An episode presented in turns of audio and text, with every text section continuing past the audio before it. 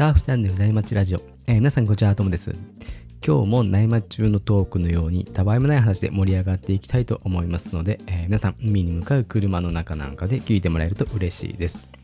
今日はですねとことん CT トークシリーズとして、えー盛り上がってるねチャンピオンシップツアーを、えー毎週末のサーフィンが生きがいのサーフィン大会マニアのサラリーマンサーファーサルさんと、えーシドニー在住の、えーリアルサーフィン小説ビジタリズムの著者の有オさんがね、えー熱く大会を語ってくれてます。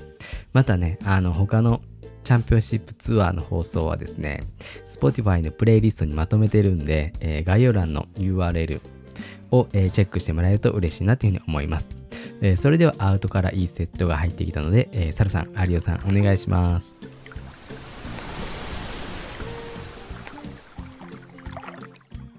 えー、サラです、えーついにですね、本日、ワールドサーフリーグ第一戦の、えービラボンのパイプラインマスターズのパイプ、パイプラインですね、えーファイナルデーが終了しましたしましたので、本日も有吉さんと一緒に、えーハイライトについて放送していきたいと思います。本日もよろしくお願いします。よろしくお願いします。いやー、今日は久しぶりに興奮しましたね。いやー、本当ですね。やっぱりあの試合ってやっぱり生で見てると本当に面白いなっていうのをちょっと実感した一日でした。なるほど。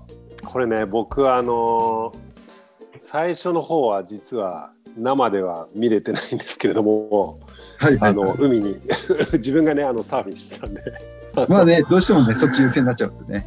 さすがにあのーそうなんですよ。まあでも歴史的な一日になりましたね。なりましたね。はい。もうねこれ最初に言っておきますけど、今日は長くなっちゃいますよ。クォーターファイナルからのなのに長くなっちゃったんですね。うーん、そうでしょうね。多分長くなっちゃうんじゃないかなとは思います。まあもう世界中がこの話題というか多分うん、ねかなり盛り上がってますよね。うん、はい。まああのでは早速ですね、えっと、ファイナルデーのハイライトですが結構あのウェイティングがね少しあってで、うんファイナルデーどうなるかなと思ってまあサイズアップはしたものの、まあうん結構波が、まあ、朝はまだそれなりに来てたんですけどだんだん波数も少なくなってきてきてかなり難しいヒートヒートだったのかなっていうのがちょっと率直な感想ですね。うん。コンディションに関して言うと、これ、昨日、まあ、いろいろちょっと、インスタとか映像バンバン上がってたんですけども、昨日の方がコンディション的にはうん良かった感じなんですよね、なんか。えー、サイズうん、そうそう、サイズ、まあ、今日もかなりサイズあったんですけど、はい昨日もサイズがあって、かつ、まあ、かなりクリーンなあ感じでなるほどなるほど。そう。で、まあ、例えばネイザン・フローレンスはいはい、はい。昨日のバックドアやばいのをバッシュー抜けてる映像になんか今日は今日はエピックだった今日はやばかったみたいな。コメントしててで、まあ、それなのにコンテストは昨日オフだったじゃないですか。うんうんうん。で WSL 的には明日の方が絶対良くなるからみたいな感じだったらしくて。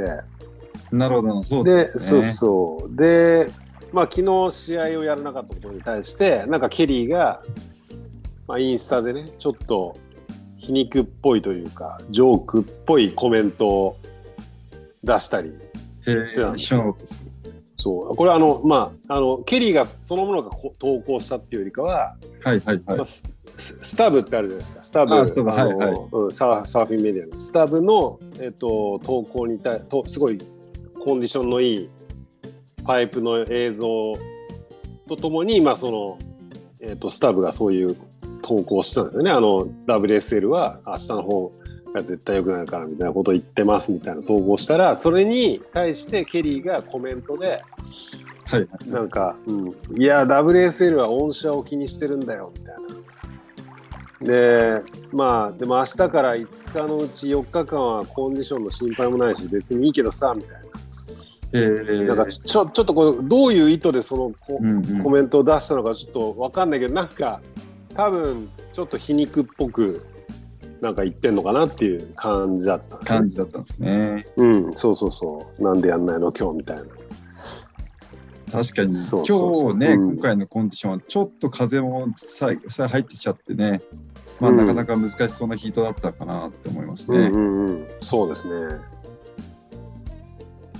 まあ、あのその中の、まあ、注目の、えークォーターファイナルが始まって、まあ、一番の注目か2番目の注目ヒートなんですけど、ヒート1はなんと、えー日本のカノア五十嵐選手対、えーテイオうん。ケリー・スレーターという、うん。まあ、ヒート1から目が離せない、えーこのカードだったんですけど、これは、まあ、わ今までカノアがね、カノ対ケリーを戦って、ずっと3連勝カノアだったんですけど、まあ、やっぱりこのパイプでこれだけサイズあると、ちょっとやっぱりカノア・五十嵐選手はなかなかいい波見つけられずにいて、苦戦してかして苦戦して苦戦してて、まあ、ケリーはそんな中ですね、まあ、パイプを見つけて、まあ、あと最後バックドアを見つけて、まあ、完全に安,、安定的に圧勝した感がありましたね。そうですね。これは、あの、まさに僕自身ちょっとサーフィンしてて、試合を生で見れてなかったんですけども、はいはい。まあちょっとスコア的にも後で見ると、ケリーの横綱サーフィンみたいな感じでしたね。そうですね、14.17対、対するカノア選手が7.50ですからね。うん。確かに。なかなかやっぱりいい波乗れ、まあ、本当にいい波は少ないんですけどね。うん、うん。まああそうだったんですね。うんうん。そんな中、やっぱケリーはいい波見つけてうん。乗ってたかなって感じですかね。はいはい。そして気になるヒート 2, 2は、えーブラジルのプポ対、えールーキーのルーカ・メシナス選手。はい、あの、あれですね。あの、ペルーのペレの選手ですね。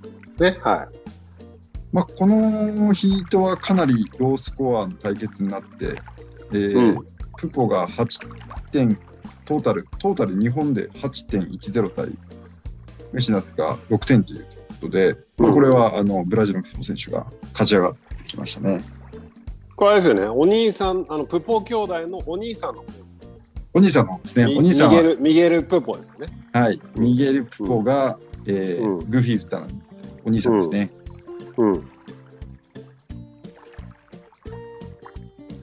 まあ、このお兄さんは結構でもいい波乗ってますよね、パイプ抜けて。まあやっぱりパイプの波って結構難しいけど、やっぱりレギュラーの、レギュラー、あグーフィー打ったのが少しちょっと有利かなって感じですけど、まあいい波うん。パイプで見つけて、うこの時も6.50出して、やっぱり2本目はなかなか見つけられずってことですけど、まあまはいはい。あ、あの、勝ち上がってきましたね、順当に。うん。そして気になる、まあ、まあ、注目ハワイアンのヒートなんですけど、ヒート3が、ヒート3が、セス対ジョン・ジョン・フローレンスってことで、うん。これがまあ、まあ一番ちょっと見応えのあるヒートだったかなと思いますね。うん。これね、そう、あのーこの対決はまあ、ジョンが勝つでしょうと思ってたんですね、僕は。で、えーまあ、ケリーが、あのークォーター順当に勝ち上がったのを見て、今年はケリーとジョン様の美しいファイナルだろうなと思って、海から上がってきたらもうびっくりしましてね。まあ誰もが多分そう思ってたんでしょうね。セスがね勝ち上がっていて、はい、はい。うんでこのヒートの結果を見てですねこれちょっといきなりちょっとスラムダンクのちょっと話を出すんですけど。はいはい。スラムダンクサルさん読んでます？読んでました？いや、めちゃめちゃ世代でしたよ。もう私があめちゃめちゃ世代でした。はい。なるほど。であればあの分かっていただけるかもしれないですけども、うん。あの湘北のね小暮君っていうメガネ君ですね、のメガネまあ脇役いるじゃないですか。はい。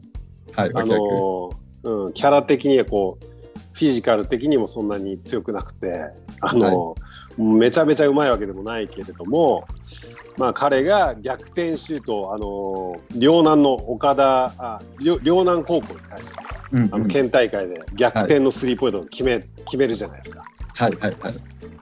でその時の両南のうんうんうん。岡田監督の名言にはい。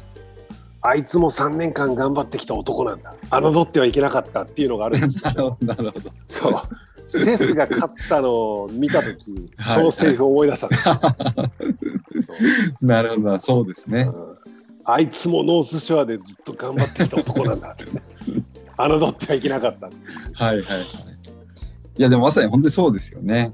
だってうんセスもずっとね、このね、ハワイのショア出身でずっとやってきましたね。そうそうそうそうそうそうでまあ後で試合自体もね見直してみたんですけれどもこのヒートの2人まあ他のどのヒートよりも点数が高かったしすごいヒートでしたよね。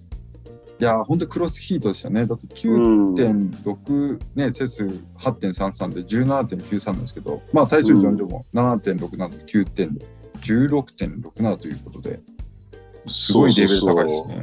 うん、まあ波数がすごい少ない中でうん2人ともエクセレントなんかだ出してくるみたいなね、まあはいジョンジョン様1本あの7点だよはい。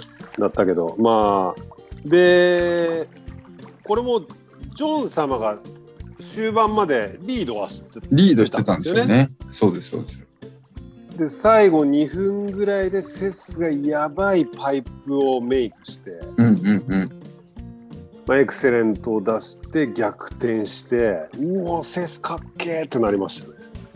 あのーガッツポーズがかっこよかったですね。いやそう1本目のバックドア抜けた時のあのちょっとガッツポーズもちょっとかっこよかったですね。うん、あのそうなかなか生かした感じで、1本ね目であれで9.60ですね、バックドアが。えスタイリッシュなもう両手をテイクオフできるなって感じですよね。そうそう抜けてきて両手を後ろ腰の後ろでねああ、こ。う組んで、はいはい。おおかっけーみたいな。でねそれをもう見てねセスが逆転したのを見ていや僕実は昔一宮で子供の頃のセスと握手してるんですよ。へえ、そんな貴重な体験してたんですね。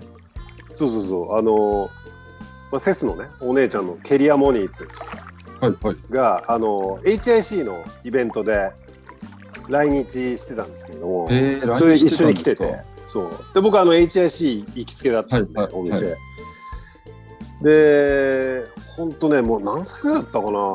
多分本当小学生まあ中学生前半みたいなまあ123歳なぐらいなイメージだったんですけど、うんうん。本当クリクリした、まあ可愛いまあ今もねあの童顔でそうですね。あの子供みたいなね。あのはいはい。可愛らしい感じですけど本当に可愛い子供だったのが、こんなやばいサーファーになるなんてその時は、まあ、夢にも 夢にもまあ失礼ながら夢にも思っていやいや、思わないですよね。そんな小さい子供見て。そうそうまあ当然うまいのはうまいのは、うんうんま。あ、当然としてあのうまいキッズっていうのはまああるんですけど、はいまあ、こんな CT でこのレベルでバリバリ戦うサーファーになるなんて、まあ、思ってなくてだからもう当時の僕に握手だけじゃなくて写真撮ってサインしてもらえよって伝え 伝えに行きたいですね。今だから言いたい、言いますけどね。そうこれねあのしかも去年、まあ、僕の住んでるシドニーのねあの近くの、まあ、ナラビーンっていうところであの試合をやった時も生で見に行った時にセスいたんですけどあ、いたんですか？そうあ、まあ、もちろんあの CT 出てたからね、はいあので練習ラウンドとか練習してるのとか見てる時にセス全然周りこうなんだろうなファンがそんなに寄寄っていかなかったんでめちゃくちゃああ、はいはい。まあ、あるある意味空いてたんですよね、うんうんうんまあち例えばジョン様の周りはもうすごい人だか。はい。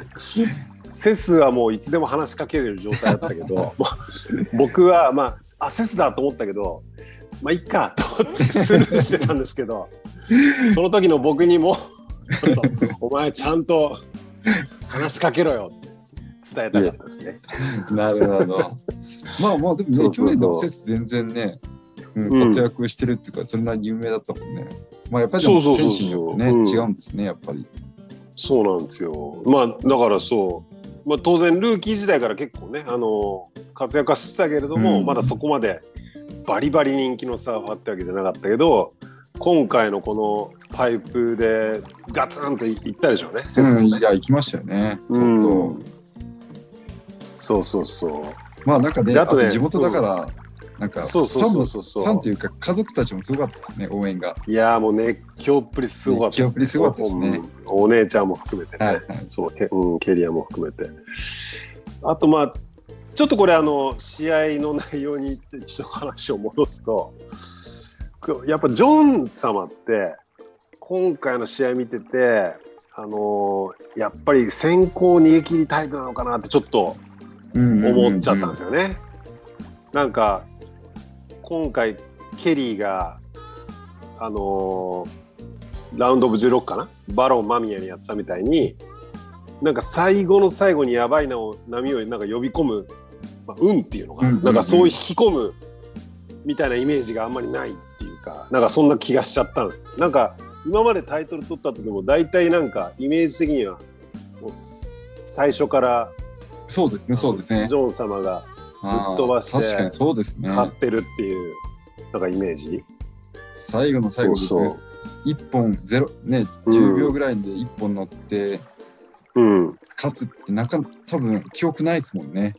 そうそう。あのまあ、これも昨年のその並びの試合の早いラウンドでは1回あるんですよ、ブザービーター。で、エア決めて勝ったのあるんですけど、バックサイドのやつよね。そうそう、はいはいはいバックのやり場決めた。まあ、でもあれはあの結構早いラウンドだったし、まあ、こんなところで負けてもらっては困るみたいな。いやいや確かに、ね、時あったんで、あそこで負あれだっけちゃう。んね。たですけど、うん、そう、なんか本当、ケリーみたいにこうキーとなるうんうんうん。試合で、勝たなきゃいけないってことありますからね。そう。割とこう、まあ、げ本当ケリーにもなんかチョープとかねあのそうジョン様がいや、まあ、リードしたのにケリーがもそれ上上回ってくるみたいな最後に逆転されるみたいなので負けたりしてるし、なんかこうなかなか最後の一本なんか大事な試合で呼び込むイメージがあんまないなと思っちゃったんだよねジョンさんは。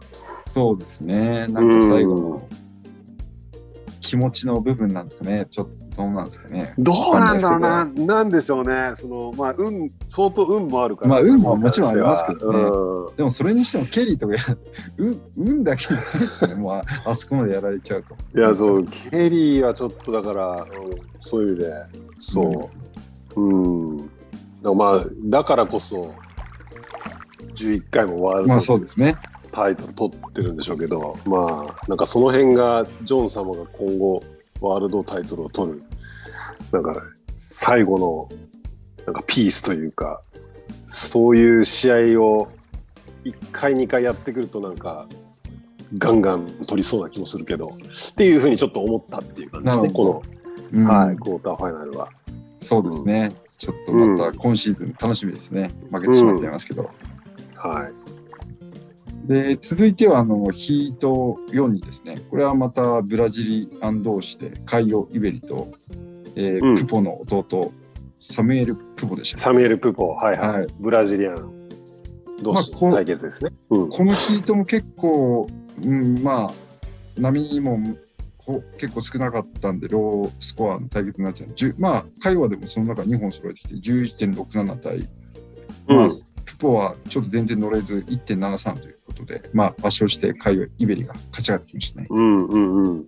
はいはいはい。まあ、そこはさすが、カヨイベリー、ベテランっていう感じをね、ちょっと見せた感じですね。そうですね、まあ、相当もう通うようなベテランですからね。うん。まあ、パイプもかなり経験値はあの高いでしょうから、まあ、サミュエル・プポに比べるとね。だから、で、あれですね、こう、イベリ、イベリコブタじゃねえや。カイオ・イベリ。どうしてもちょっとイベリコブタを想像し、連想しちゃうんですけど、名前的に。なるほど。まあ、そう確かにちょっと、あの、失礼ながら確かにそれはうん想像できます。なんとなく。そうそうそう。うん。あの、カイオエイベリ自体はすごいこう、締まった体のはい。あのサーファーなんです。あのいやあのカイオ・イベリセミファイナルまでメイクしたのは多分相当久しぶりじゃないですかね。そうですね、うん結構昔に1回だけファイナルまで行ったこと、なんか、うんなんかの大会でありましたね。どこあったと思いますね。そう僕もそう J あベイった気がするんですけど。うん J ベイ、あ、ベルズですよ。ベルズで1回、ジョーディ・スミスやってるんですよ。なるほどなるほど。はい。多分その時はファイナルメイクして、多分それ以来ぐらい、多分ここまで勝ち合っうんうんうんうんた、多分ないですね。なるほど。まあ、イベリもね、彼もまた侮ってはいけないサーファー。の一人でしたね。はい。うんまあ、そんな形であのクォーターファイナルが終わってですぐにセミファイナルがスタートということで、えっと、うんセミファイナルヒート1はもうケノリに乗ってるケリー・スレーター対、えーうんミゲル・プポ。うんはい、これははあのー試合早々スタートして10分ぐらい乗らなかったんですよね。うんうんうんうん確か結構乗らなかったんですけど、それ1本目に、うんえーケリーとプポがうん同時にテイクオフ。あ同じ波にはい。テでイク、オフ。ケリーは、えーバックドアの方に行こうとして、うんは、えーパイプの方に行こうとしたんですけど、うんこれはプポにインターフェア取られてってことで、うんえーこのインターフェアは2本目の点数が半分になるですね。そうですね、多分ノンプライオリティの同状態でのインターフェアだから、えっと、て2本の波の点数の低い方が半分に削られるってことですね。うん。うん。これあの、プライオリティなかなか難しい、ですよね。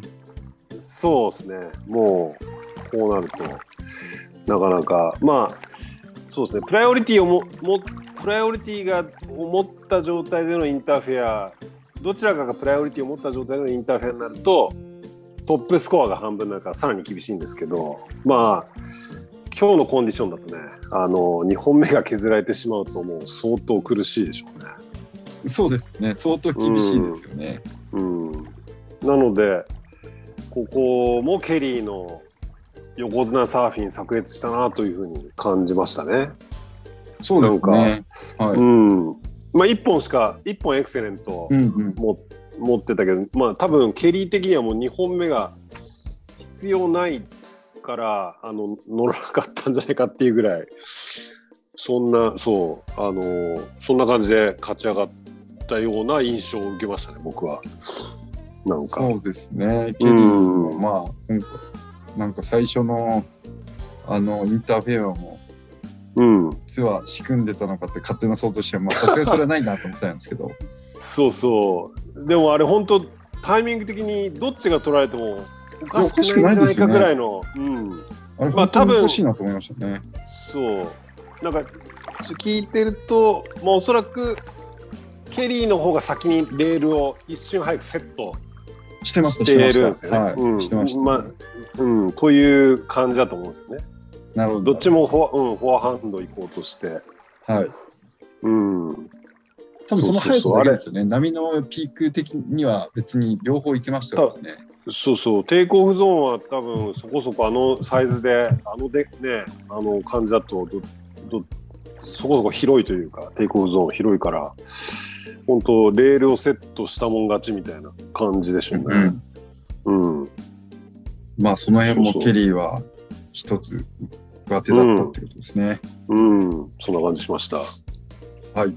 で、そしてヒート2セミファイナルはセス対カイオ・イベリですけど、はい。うんまあ、こちらも、えっと、セスに軍配が上がって13.50対6.33ということで、まあ、やっぱりセスはね、しっかり2本、まあ、それなりにまとめてきて、まあ、カイオ・イベリはなかなかやっぱり2本目乗れないですね。うんうん。そんな感じでしたね。頑張ってたけど、めちゃくちゃチャージしてたけど。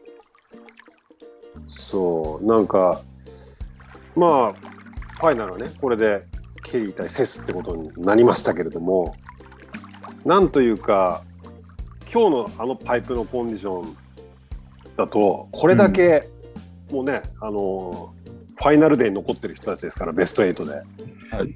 これだけそれだけ top of top のサーファーの中でも乗りこなせるのはその中の数人のみみたいなね。うんうんうん。ケリー、ジョン様、セスセス、はい。だけだったっていうだけでしたね。ことですよね、スコア的に見ても。はいいや、もうどんだけ難しいんだよっていう。いやもうパイプはもう最後になってだんだんもう開く出口もうなかったですよ開かなかったですよね、うん。だからその中でやっぱりバックドアの方が多分うん。まあ多分数は相当少ないんでしょうけど、うんうんそうん。こを確かに。ね見つけたのはケリーなんでしょうね、うん。うんいや、本当でかいセット、セカンドリーフから追われてる感じで、で、画面で見てても、怖えーって感じの波なんで、もうあのテイクオフゾーンに行ったら、どんだけの恐怖を感じるのかっていうふうにちょっと思っちゃいましたけどね。いや入れないですよねあそこ。にうん。あのそうセカンドリーフってこうご存じない方のために、まあ、僕も別にそんな、あ入ったことないから 確かにね。詳しくは知らないけどまあ一番インサイドのなんだろうふ普通に割れるところがファーストはい、リーフと言われていてそのサイズが上がるとさらに沖からうんうん、こうまあ最初は巻かないけど割れてこはい。う迫ってくるみたいな、そこがまあセカンドリーフ。でさらにでかいとサードリーフみたいなのがはいはいはい。で今日は多分セカンドリーフぐらいからこう割れて迫ってくるみたいな感じでしたよね。いやそうですね。いきなし、うん。しかもね波数少ない中いきなし来ますからね。なかなか難しいですよね、そうそうそうそう。あれちょっと前にこうエヴァン・ガイゼルマンっていうアメリカのサーファーがそのセカンドリーフから割れてるパイプの波に乗ってでワイプアウトして死にそうななってんのとか見てたんで なんかもう怖いなーみたいなね。ああガイゼルマンけ死にそうになってたんですか。なってましたよ。あのパイプで。多分オーエンが怪我したのと同じぐらいの時期かな。ああ、確かにありましたね。はい、はい。そうきゅ結構生々しい救出劇みたいなこう、はい。あの気を失ってるエヴァン・ガイゼルマンをこう、うん他のサーファーが抱えてあこう引っ張っていくみたいな、う。ん、なんかそういう映像を見てるんでうわーあのセカンドリーフから割れてる波だと思って。いやもうそんなそう波にねあれだけガンガン突っ込んでいく50歳もうすぐ50歳ケリー・スレーターっていうなんかご90歳ってすごいですよね。で、あの肉、体が太いですよね、やっぱり。なんか、いやーしなやかだししなやかですね。そう、うん、強靭ですよね。うん。うん2月11日が、まあ、今日収録、今日のファイナル終わったのが、まあ、2月6日なんで6日すけれどはい。うん。まあ、現地では2月5日だったのかな。ハワイ現地では。まあ、すごいですよね。50歳目前の。目前での、はい、ケリーということで。うん。さあ、そしてそんな中、まもなく50歳を迎えるケリーが、久しぶりにファイナルってことで、うん。うん。で、今までケリーの成績は、パイプは過去7回優勝ということと、うん。であと、化け物ですね。化け物ですね。うん7回っていう。うん。あと、まあ、これまで最近、多分大会に出てても、なかなか優勝っていうのはなかったんですけど、うん一番あの直近だと2016年のタヒチで優勝して以来ですね、ケリーはちょっと優勝してなかったんで、はいはい。まあもうね、なんとしてもここは相当うんケリーも気合を入れて、ここしかないと思って、多分この試合、臨んでるのかなっていうような感じですかね。いやー、間違いないですよね、これは。はい、そんなあの注目のファイナルについては、えーうんまあこれも SNS でも相当もうこの話題で盛りだくさんなんですけど、まあケリーが50歳目の前に、えー優勝ということで、うん。いやーよっおめでとうございます。ケリー・スレーター。いやーもうケリー・スレーターおめでとうございます。そして、サルさんも予想的中おめでとうございます。いやー一発目から予想的中なんか嬉しいです、ね まあ、むしろこれを見たかったっていうね私の願望だったんですけど、久々のケリー優勝いやー本当ですよ。僕も、あのー実は、ヒート中はね、セスを応援してたんですね。まあ僕はジョン様を予想してて、まはいあジョン様打ち負かしたセス、うんうんしかも僕が実際対面して握手したこともあるセスちょっとこう応援してたんですよねああ、ケリー、あ、セス応援してたんですね。なるほど。応援しましたよ、はいうん、あのヒート中ははい。まあでもヒートが終わってまあケリーが優勝を決めてうん。でいやもうあの瞬間は全おじさんが泣きましたね。いや、泣きましたうんね。すっごい、久々に、なんか一人で携帯見て感動しちゃいましたもんね。うん。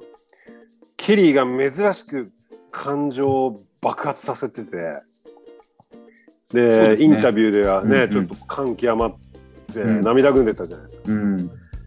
でも僕もその、まあ、セス最初応援してたけど試合カウントダウン始まって終わってでセスとケリーがアウトで抱き合ってる時からもうちょっと泣きそうになりましたね。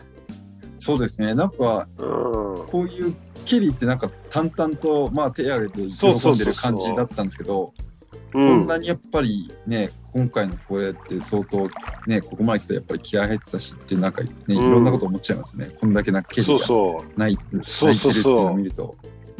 うねあんなうおーっと吠えてね、はうわーって吠えてそうなんかすごいやっぱこう人生を捧げてきたんだろうなってねパイプにね。い。うんうんうん。まあ、まあインタビューでも実際そういうこと言ってたし、はい。うん、なんか、まあ、本人的にはこう CT の試合ね、56試合とか勝ってるんですよね、多分ね、今日今日で。ああ、はい。56試合、その優勝してる中で最も大きい勝利であるみたいなことも言ってたし、いやー、そうですよね。50歳目前での優勝ですからね。うんまあ、より一層ね、そう、あの、全盛期を大きく超えてのこの一勝は、もうかなり大きな意味を持ってたでしょうね。うんうんうん。うんで、まあ、ちょっとヒートの方を振り返ると、点差的には確かにケリーの圧勝だったんですけれども、はい。見応えは、見応えはありましたよね。そうんうんうん。うん、なんかセスモニーツ的にはこうセミファイナルからちょっと連チャンだったじゃないですか。いや、あれ、ちょっと思ったんですよね。なんでこんなにすぐやっちゃうんだろうと思ったんですよ。そう、ちょっとかわいそうだなと。でかわいそうですよね。だってあんなに連チャン、ふ普通30分とか空くじゃないですか。ほそうそう。ぼ空かなかったですよね。どれぐらいあ間隔空いてやるのかなと思ってちょっと見てたらすぐに ジャージ着替えて。ええと思って。うん。なんかなんだろうなと思って。なんかそんな日本みたい日本のボクシングみたいに別にテレビの放送時間とかないだろうと思いながら見てたんですけど。うん。まあちょっと体力的にもねまあ若いから大丈夫なのかもしれないけどかなりそういう意味では辛かっただろうなと思いつつそうですね。なんかうん序盤それで1、2本目結構テイクオフしてこけてたじゃないですか。あーやっぱり絶対疲れてるだろうって思っちゃうんですよね。ちょっとこうスリップしてワイプアウトした感じですね。やっぱり踏ん張り効かなかったと思いますけどね。なんか疲れちゃってて。うんあのコンディションだしね。うん。で一本あんなワイプアウトしたらめちゃくちゃ精神的にも体力的にも削られるじゃないですかあんなでかいい波やいや、僕らなんて頭頭くらいの波でも一回あんなドドワイプアウトしたらもう結構気持ちが、ですね。いや、もう無理だ。気持ちが折れるじゃゃないですか。うん。うん。いやーすごいなと思って。うーん。であとなんだろうな。まあ最初こうケリーがすごいバックドア1本目からね1本目とか、まあ、ケリーも最初ワイプアウトしてたけど最初にメイクしてきたのはケリーですっごい長いバックドア抜けてきて、抜けてきましたね。9うん、9点ジャストだったのかな？9ポイント。そう。でそうですね。わ9ポイントジャストですね。ケリーうん。ケリーさすがやなと思ってでセスが全然メイクできなくて、うんうんうん。そのまま終盤に差し掛かっちゃってでその時にあの終盤差し掛かった時にパイプ1本メイクしたかに思われたのあったじゃないですか結構ややばいなんかこじ開けてもう本当出口がもう閉じちゃってるのにあれどうやって出てくんだろうなと思うぐらいで、うんねと突然出てきましたね。はい。そうめちゃくちゃむずいバレルをこじ開けて出てきてもう観客もまあ地元っていうのもあってドカーンってこううおーみたいになってはいはいはい。であのー水そう水上でこうアウトでこう実況してる、まあ、レポートしてるうん。ストライダーという、まあ、人がいるんですけど彼もすごい興奮しててうおやべえみたいな感じでいやこれ多分エクセレントもう見てる感じはエクセレント出そうな雰囲気だったと思いません？あれなんかそうだ。僕的には7点ぐらいかなと思ったんですよ。ああなるほどなるほど、はいまあまあまあそれに近いね。クリーンではなかったしねそうですね。最後出口開いてないんで。うんそうそしたらなんとスコアがたったの3点台っていう。いや、びっくりしましたね、あれは。そう。えなんで？と思っうんうん。たら、なんかあれどうやらこういろいろき実況とか解説聞いてるとなんかプルアウトのところがワイプアウトとみなされてインコンプリート的な感じだったみたいですね。え、あの、フルアートダメだったってことですか？みたいなことをうん喋ってましたね。なんか出てきた後にちょっっとプルアートしたところが。そうそうそう、ねあれがコントロールできてないみたいな。ああ、なるほど。ちょっとごまかし足がたって感じなんですかね。そう足が乗ってちゃんと乗ってなくてみたいな。なんか昔のなんかケリーとミックのヒートとかをなんか引き合いに出してなんかいろいろ言ってたけどなんかなんかどうやらそういうことっぽいですね。だからなんか最後セスがもう意地でバックドア9点出した、うんうんうんうん9点台出した時もあそなんかわざわざ今回このプルアウトはちゃんとコントロールされてるみたいなことも言ってたから多分そういうことだと思いああ、ますよなるほど。うん、そうなんかまあまあなんだろうな多分あれがたとえその7点台なりまあエクセレントだったとしても多分今回はケリーに勝てなかったでしょうね。うん勝てなかったでしょうねとは思うんですけどね。はい。うん、とはいえなんかそうセスが最後まで諦めずに攻め続けたのもちょっと感動的でしたけどね。そうですね。最後にずっと突っ込んでましたね。うん、ガンガン突っ込んで、本当最後、バックダウンのやばいドロップからの意地の9点台みたいなはい。9.43ですからね。うん。いや、まあでも、本当ケリーは、そのラウンドオブ16のバロン間宮にかましたブザービーターから、とにかくこう神がかってましたよね。はい。うん。こう、ファイナル、ファイナルも全部バックダウンでしたけど、3本ともですね。あの、はい。うん、3本、三本いいエクセレントあって、はい3本ともバックダウンでしたけども、バックダウン抜けてきた時も頭がピカッとね、光って、こう出てきた瞬間に、はい。はい。うおー、眩しいみたいな。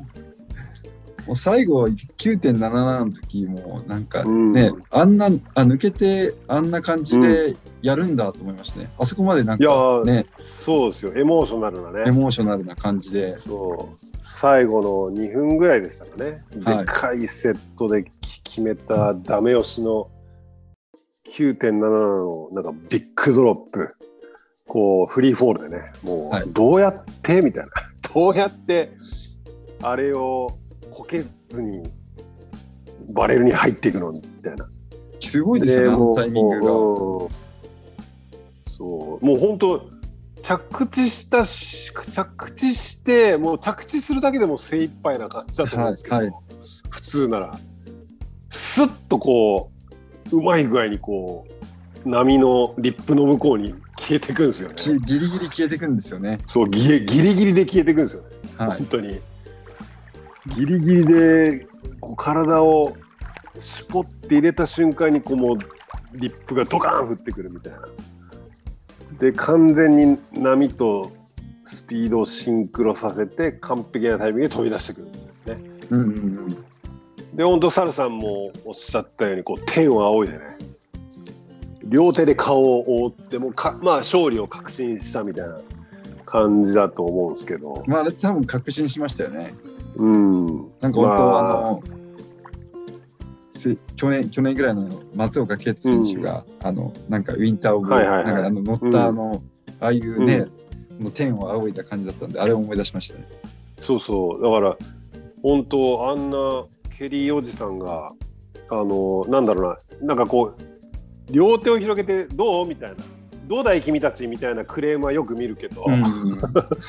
あんなこう自分のためだけにこう天を仰いでなんか自分でこう顔を覆うなんか両手で覆うみたいな。ななああいうこう感情的なクレームは本当に見たことあんまりないから、ね。のぐらいそうあの瞬間にもう全おじさんの涙腺が緩み始めるわけです。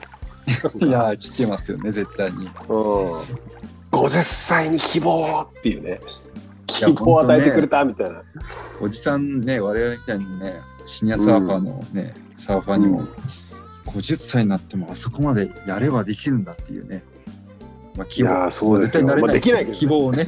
希望だけそをねそうそうそうそう。まあ本当セスが20どれぐらい？22、3なのかな？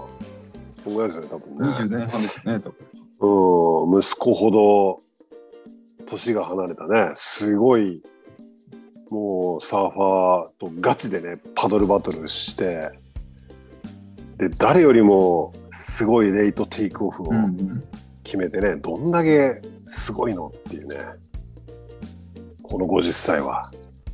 そらもう、セスもビーチでケリーを担ぐわけですよ。そうですね。出てきてあセス担ぐんだと思いましたもんね。速攻もう優勝者を対戦相手が担ぐなんて見たことないですよね。そうですね。いつもねチームメイトとかね。うん。そう。大チームメイトとかまあそうそう苦楽を共にした、うんうん。ね同じまあそうジョエル・パーコをミックが担ぐみたいなのは見たことあるけど、はいはい。うん、いやあの目の今まで対戦していた相手をそう準優勝者が担ぐっていうのはちょっと見たことなかったからよかったなと思う。すごいシーンだなと思って、ねうん。えーインタビューであんなに感極まってるケリーの、まあ、多分はじ僕は初めて見たんですよね、うん。もう、うん。そう。僕が本当に WSL というか、まあ、その CT の試合を一生懸命見出した時はもう本当に全盛期後半ぐらいだったんでケリーがだからもう割と淡々としてたからどのどの試合も、そうですね。うん。私も多分一緒ですね、日うん。7回チャンピオンぐらいからかな多分見てたの、うん。はい。まあもちろん嬉しそうではあるけどあんなに感情的なケリーは初めてだな初めてですね。うん、まあ世界中見渡してもですねこんなことができる50歳は、まあ、誰もいないなとお思いかけてたんですけどよくよく考えると、実は日本にはジャンプスキージャンプの葛西さんっていうのが同じぐらいう出てる、ね確かに。あのトップレベル確まだいまだトップレベルっていう意味では、うん、スキージャンプの葛西さんもいや相当すごいなとは思うけど、まあ、そうですね。なんか50歳でもね、例えば三浦うん。サッカーのカズ選手とか、うん。50歳でも現役でやっててけどそこって別にその中のまあ失礼ですけど超トップってわけじゃないじゃないですか。そうなんですよ。うん、もうだからそういやもうあのじ年齢で現役続けてること自体がもうすごいことなんだけど、はい。そうそれをトップオブトップのレベルしかも優勝してるっていう、っていうのがねやっぱりうん。全世界探しても本当にいないね、うん。うん、葛西さんがいい子以外ねいいかそうそうそう、そうそういや葛西さんすげえなって改めて。葛西さんも。相当すごいぞって感じですけど、うん。うん。いやーでもねこうケリー最後あの表彰台のインタビューで淡々とまあちょっと涙をこらえながら語ってましたけど、ちょっとねこれで最後かもしれないみたいなことを言ってましたね。もう言ってたんもですか？そうそう、えそのー3セットこの後あるじゃないですか、はい。直後にね。はいその3セットも出るかどうかわかんないみたいなこと言ってましたけど、まあそんなこと言わずにね、今年はガンガンちょっとチョープとかも狙ってほしいですけどね。そうですねまあチョークとかだったらね、まだ勝てると思うんでいや、ぜそうですよ。ひぜひちょっとまだ見たいですよね。そう今日の見てたらね、もうチョープも本気出したチョープだったら、ケリーのノーレッジでね、経験値でね、経験値で勝てると思うんで。やっぱりサーフィンってね本当、うん結構やっぱりベテランサーファーこういうパイプになるとなかなか若手サーファーじゃすぐかなわないっていうのがなんか面白いですよね。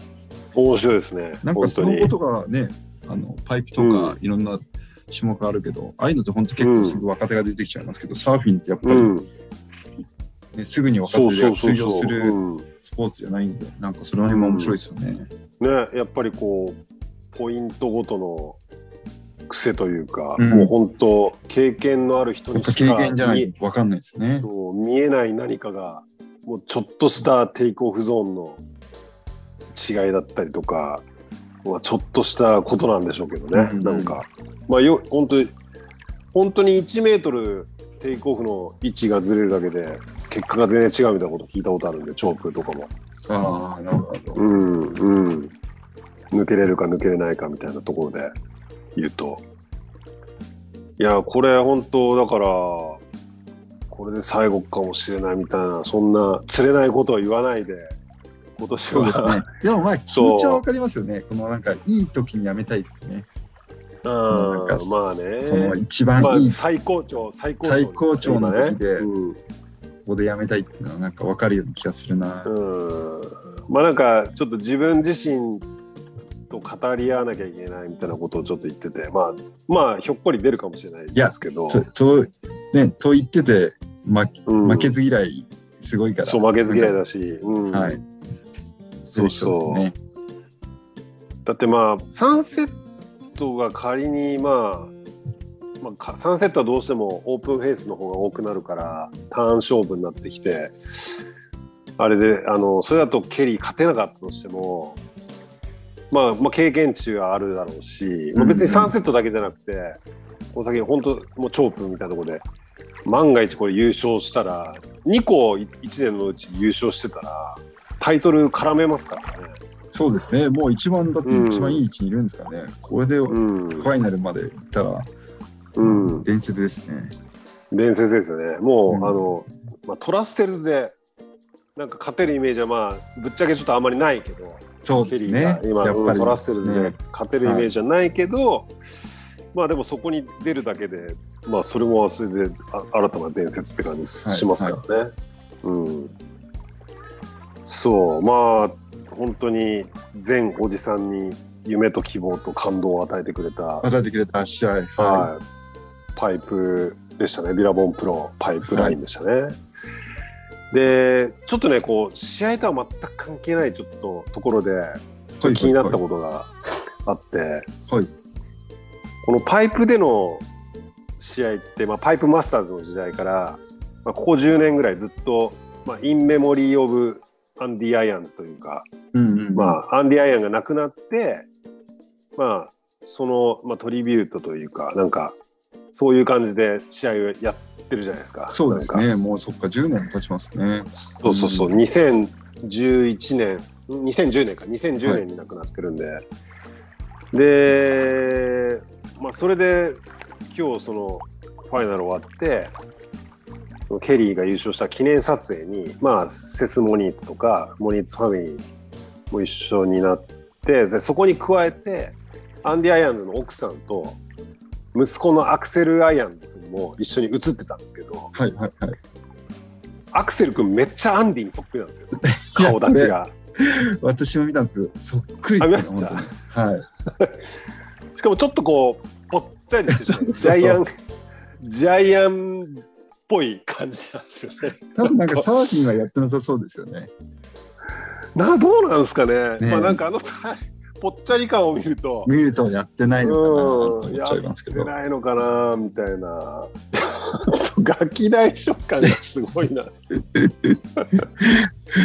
いや、これは本当アンディにそっくりなんだよ。すごいですね。こんだけと。うん、いやあれだけ顔立ち似てるんだったらサーフィンも似てほしいなみたいな、うんうん。ちょっと勝手に思っちゃいますけどね。ういや、なんかそっくりで面白かったな。うんん、いやちょっと相当気になったんでちょっとちょっとぜひぜひ見てない人は、このぽっちゃり感見てほしね。ぽっちゃりしたアンディを。そうぽっちゃりしたアンディ・アイアンズの、はい、顔立ちというねちょっと見てほしいですね。はい。はい。まあ、あとはね、ちょっと今放送では、ちょっと全然触れられなかったですけども、実は女子もパイプラインで今年は試合をやっまあ去年から始まったんでしたっけ？女子のパイプそうですね、去年うも、ん。はい。そう。で今年もあと女子もやあのーこれからファイナルファイナルデーですけど。うん、いやもういよいよ女子もパイプにチャージしなくちゃいけない時代が時代が来たんだなすごいなっていうねちょっと思いましたね。そうですね、さすがにね、うん。今日みたいなコンディションで多分難しいんでしょうけど、いや難しいでしょうけど。下がった時にやってますもんね。うん。いや、まあ、ちょっともう負けちゃいましたけど、あのーステファニー・ギルモアの怪我の、あのリプレイスメントでベサニー・ハミルトンっていうね、あのシャークアタックで片腕を失ったママさんサーファーがいるじゃないですか、ベサニー・はいはいハミルトン。はいはい。まあ、ベサニー・ハミルトンとかのチャージとかすごい胸が熱くなりましたけどね。あ私もそれだけ見たんですけど、すごいっすよね。すごいっすよ。片腕なくて、だって、うん。あの、まあ、バックドアの方のバックバックサイバックハンド側にもチャージしてるじゃないですか。そうそうそう。こう片手でそのそう腕がない方のレールを反対側の手でこう掴んでねあのグラブレールするっていう、めちゃくちゃかっこいいなっていうね。いや、すごいっすよね。いやもうあこれは本当ある意味、まあ、変な話。ケリーにもジョンジョンにもできないことをうんベサにはやってるっていううんことですからね、そうなんかすごいベサにって。うん、多分うん、あの今もうベスト4まで出揃ってるはずなんですけど、もう、うん、あのもう入ってなかったから負けちゃいましたけど、いやー、すごいっすよ。ね、ちょっと見てない方はぜひぜひちょっとチェックそうしてみてくださそう、い、ね。うんベサニーのサーフィンもぜひ見ていただきたい。もうハンデキャップとかいうのがもう多分もうなんかそんなことを言うのがちょっと失礼なんじゃないかっていう、うん。うん失礼というかねなんかそうそんな、うん、関係ないよってそう思関係ないよ思わせって。そう思わせてくれる。うんすっごいサーファーだなと思って。だって子供も何人も産んでてママさんサーファーでそう。さあんなそんなシャークアタックを乗り越えて、すごいっすね。う。ん、パイプにもチャージするわ。エアリバも決めますからね。すごいよなと思って、うん、半端ない。そう。まあまあまあ、そうそんなね、女子の試合ももうすぐあるはずなんですけど、まあ女子は、もうカリッサムア以外はみんなヘルメットかぶってて、そう。カリッサさ、カリッサかっこいいなみたいな。すごいな。でもそう、それを見るとやっぱり、あの女子といえどもやっぱ僕ら、うんもうなんかもう足元にも及ばないはい人たちばっかりじゃないですか、女子まの。あそうですね。そう、でその彼女たちがみんなちゃんとヘルメットみんなかぶってるってことはやっぱりどんだけこうパイプラインが危ないのかがよくわかるなっていう、ね、いや、そうですね。波もね、うんまあこっちから見るけうんどそんな大しくないかなって。入ってみたら本当にね、うん多分すごいパワーだし、水の量だし。そう。で浅いんでしょうねやっぱうん。りすごく、そう。今日僕結構サイズあったんですよ今日。あのビーチブレイクですけど。はいはいはい。インサイドで掘れるなんで。それで何回か巻かれてあのボトムに背中を打ちつけてたんですけど。これパイプだったら俺もしかしたら死んじゃってるかもしれないなみたいな。こんなにあの そうこんなにうかつにワワイプアウトできないんだろうなって思ってました。そうですね。間違いなく死んでますね。はい。うんいや本当にすごいなと思ってだからこう僕がワイプアウトしてこうボトムに叩きつき叩きつけられてる波の軽く3倍ぐらいのサイズですからね。そうですね。うん、いやーすごいなと思ってまあいろいろなちょっと思いが今日は交錯する日でしたね。まあ、ねまあ、とにかくケリーおじさんおめでとうございますっていうね感じですけども。うん本当歴史的な一日をありがとうございますという感じでしたね。ありがとうございますっていう感じですね。はい。じゃあ、えーっと、男子のファイナルはは終わったんで、まあ、先ほど言った通り、女子はちょっとまだうん終わってないんですけど、うん。次回はですね、もう、あの、2戦目が3セットっていうことで、うん。えっと、2月11日からウェイティング期間が始まるようですね。はい。もうすぐですね。こうあれですね。おちおちしてられないですね。いや休憩してられないですね。あっという間にちょっとこの休憩うのんする間もなく、ちょっとまた放送会がやっていきそうなので、うん。次回はちょっとまた第2戦、まあ、ケリーが出場するかどうか、ちょっと非常に楽しみなんですけど、そうですね。うん。はい、2回、にえー第2戦の3セットで、えーまあ、ラウンド1、2、3ぐらいが終わった後にまた、えー放送をしていきたいと思います。前前半が終わったぐらいですかね。そうですね。うん。はい。はい。それでは次回また3セットでお会いしましょう。本日はありがとうございました。はい。ありがとうございました。はい、えーお二人ともね大会マニアとあってかなり盛り上がってましたねこのね大会のねあの大会動画は概要欄の、えー概要欄に URL を貼っておきますのでぜひチェックしてみてください。またね他のチャンピオンシップツアーの放送は、えーとことん CT シリーズとしてね Spotify のプレイリストにまとめてるんで、まあこちらも、えー URL を貼っておきますんでぜひ見てみてください。えー今日は、えーそろそろいいお時間なんでこの辺で終わりにしようかと思います。サルさん、アリオさん、ありがとうございました。えー、今日もパナイさんのキンキンを聞きながらお別れです。えー、それでは皆さんのところにいい波が来ますように、えー、失礼します。静かに暮らそう君がそう言うから引っ越したどんな日から電車で